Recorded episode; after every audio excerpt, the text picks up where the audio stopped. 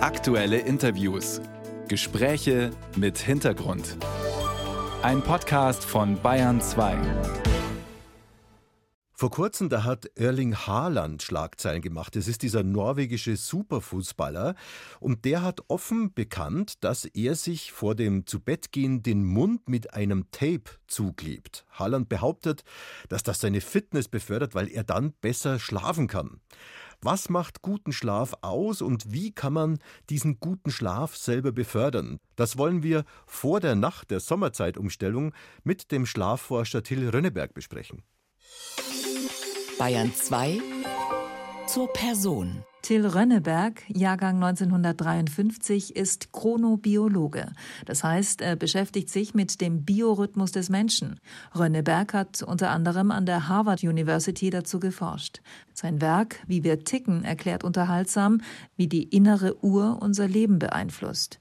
Er hat eine Kampfschrift für den Schlaf verfasst und einen Nachruf auf den Wecker. Er beschreibt, wie sich die schädlichen Folgen der Schichtarbeit verringern lassen, welchen Einfluss das Licht auf unseren Tagesrhythmus hat und wie wir die Umstellung der Uhrzeit besser wegstecken können. Für seine Arbeit hat er zahlreiche wissenschaftliche Auszeichnungen erhalten. Ja, Servus, Herr Rönneberg. Servus.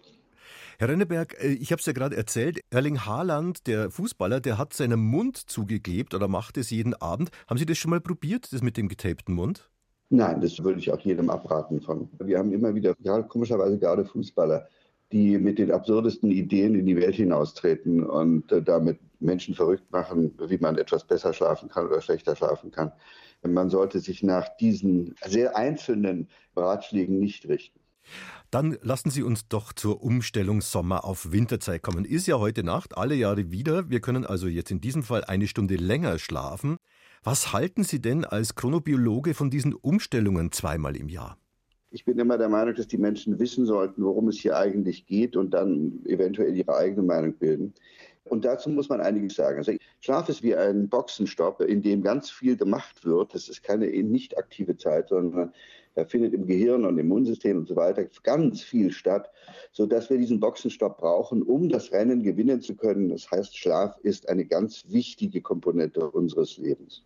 Den Schlaf, den wir heutzutage haben, der wird ja meistens durch einen Wecker unterbrochen. Und ich habe lange gebraucht, bis ich verstanden habe, dass der Wecker ja nichts anderes ist als ein Zeichen dafür, dass ich noch nicht zu Ende geschlafen habe. Das heißt, ich werde aus dem sehr wichtigen Boxenstopp früher ins Rennen geschickt und kann das deshalb nicht gewinnen.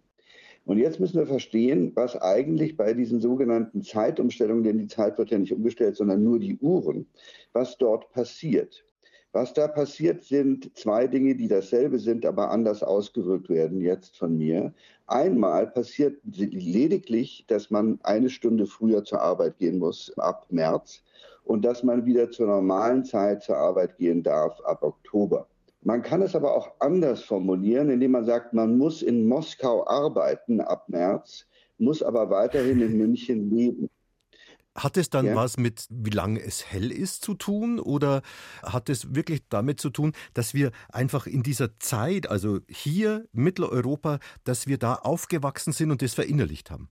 Nein, die innere Uhr richtet sich fast ausschließlich nach dem Sonnenlicht, nach dem Tageslicht. Und die ist so clever, dass sie noch nicht einmal den Sonnenaufgang oder den Sonnenuntergang sehen muss, sondern eine ihrer wichtigen Aufgaben ist, dass mit den wenigen Informationen, die sie kriegt, sie den Sonnenaufgang und den Sonnenuntergang voraussagen kann und danach richtet sie sich. Wenn Sie anschauen in großen Studien, wann Menschen an ihren freien Tagen schlafen, dann schlafen sie von Osten nach Westen innerhalb der gleichen Zeitzone, das sind also Menschen, die alle auf dieselbe Uhrzeit schauen, schlafen um vier Minuten später für jeden Längengrad, den sie nach Westen gehen. Das ist genau die Zeit, die die Sonne braucht, um einen Längengrad zu überschreiten. Aber jetzt ist ja diese Zeitumstellung nun mal Realität. Und viele fühlen sich im Rhythmus gestört. Haben Sie denn einen Tipp für all jene, die ja da einfach sagen, mit dem komme ich nur schlecht zurecht? Also ein radikaler Tipp wäre es, erstens dagegen zu protestieren. Die zweitens, man könnte es auch versuchen, so einzurichten, dass man sagt, die Pandemie und Homeoffice haben uns gezeigt, dass man das Ganze flexibel machen kann. und dass man die Zeitumstellungen einfach ignoriert. Das kann natürlich nicht alle. Sonst gibt es nur Licht, um sich umzustellen. Aber da ist die Zeitumstellung bzw. die Uhrenumstellung nicht sehr hilfreich. Der Oktober, da brauchen wir gar nicht drüber reden, weil das ist wie ein Wochenende. Endlich können wir eine Stunde länger schlafen und eine Stunde später wieder zur Arbeit gehen und müssen eben, wie gesagt, nicht in Moskau zur Arbeit gehen, sondern dürfen wieder in München zur Arbeit gehen. Da kann sich kaum einer drüber beschweren.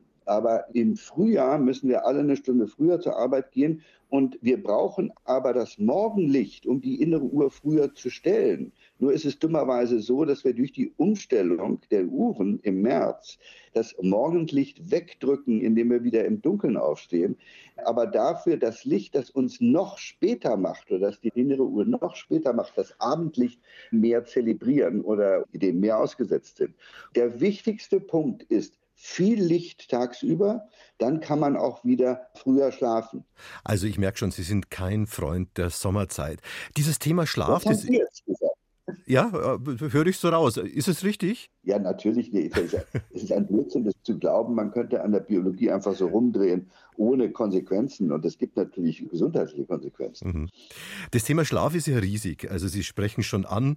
Es gibt Millionen von Menschen überall auf der Welt, es ist, glaube ich, in Deutschland über eine Million, die Schlafmittel nehmen. Was würden Sie denn sagen, wie kommt man denn zu einem guten Schlaf? Das ist natürlich eine sehr, sehr komplexe Sache. Vor allen Dingen die moderne Art und Weise, wie wir leben, ist nicht gerade schlaffördernd, weil die inneren Uhren alle zu spät dran sind. Das heißt, die würden eigentlich, die meisten würden ehrlich gesagt um Mitternacht ins Bett gehen und irgendwann um 8 Uhr aufwachen. so spät sind mittlerweile die inneren Uhren dran und die Gesellschaft erlaubt das nicht und deshalb müssen wir versuchen, um 10 ins Bett zu gehen, können nicht schlafen. Daher haben wir das Gefühl, wir schlafen schlecht. Dabei ist es einfach nur die zwei Stunden, in denen die innere Uhr sagt, nee, nee, also jetzt schlafen wir nicht, sondern erst um Mitternacht. Und dann werden wir halt aus dem Schlaf gerissen mit dem Wecker. Und das werden wir von klein auf. Obwohl für Kinder ist es etwas leichter, denn die inneren Uhren von Kindern sind früher dran als die von Teenagern. Und erst wenn wir wieder ziemlich alt werden, werden wir wieder so früh, wie wir als Kind waren. Jetzt ist es aber so, dass wir nie zu unserer biologischen Zeit schlafen können oder sehr selten.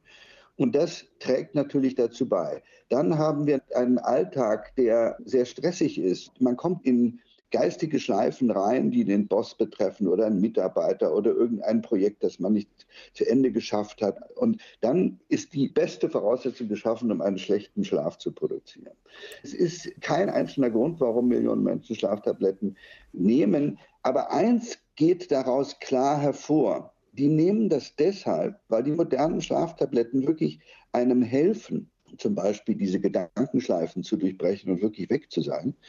Und dann merkt man, was es heißt, einmal länger durchgeschlafen zu haben und wie großartig man sich fühlt. Und das macht natürlich auch süchtig. Es gibt auch andere Mittel, um das zu erreichen, aber diese Schlafmittel zeigen einem, wie großartig es ist, wenn man mal eine Nacht durchschlafen kann. Sagt Till Rönneberg. Er ist gegen Mundzug leben, er ist gegen den Wecker und er ist auch gegen die Sommerzeit. Vielen Dank Ihnen fürs Gespräch. Herzlichen Dank.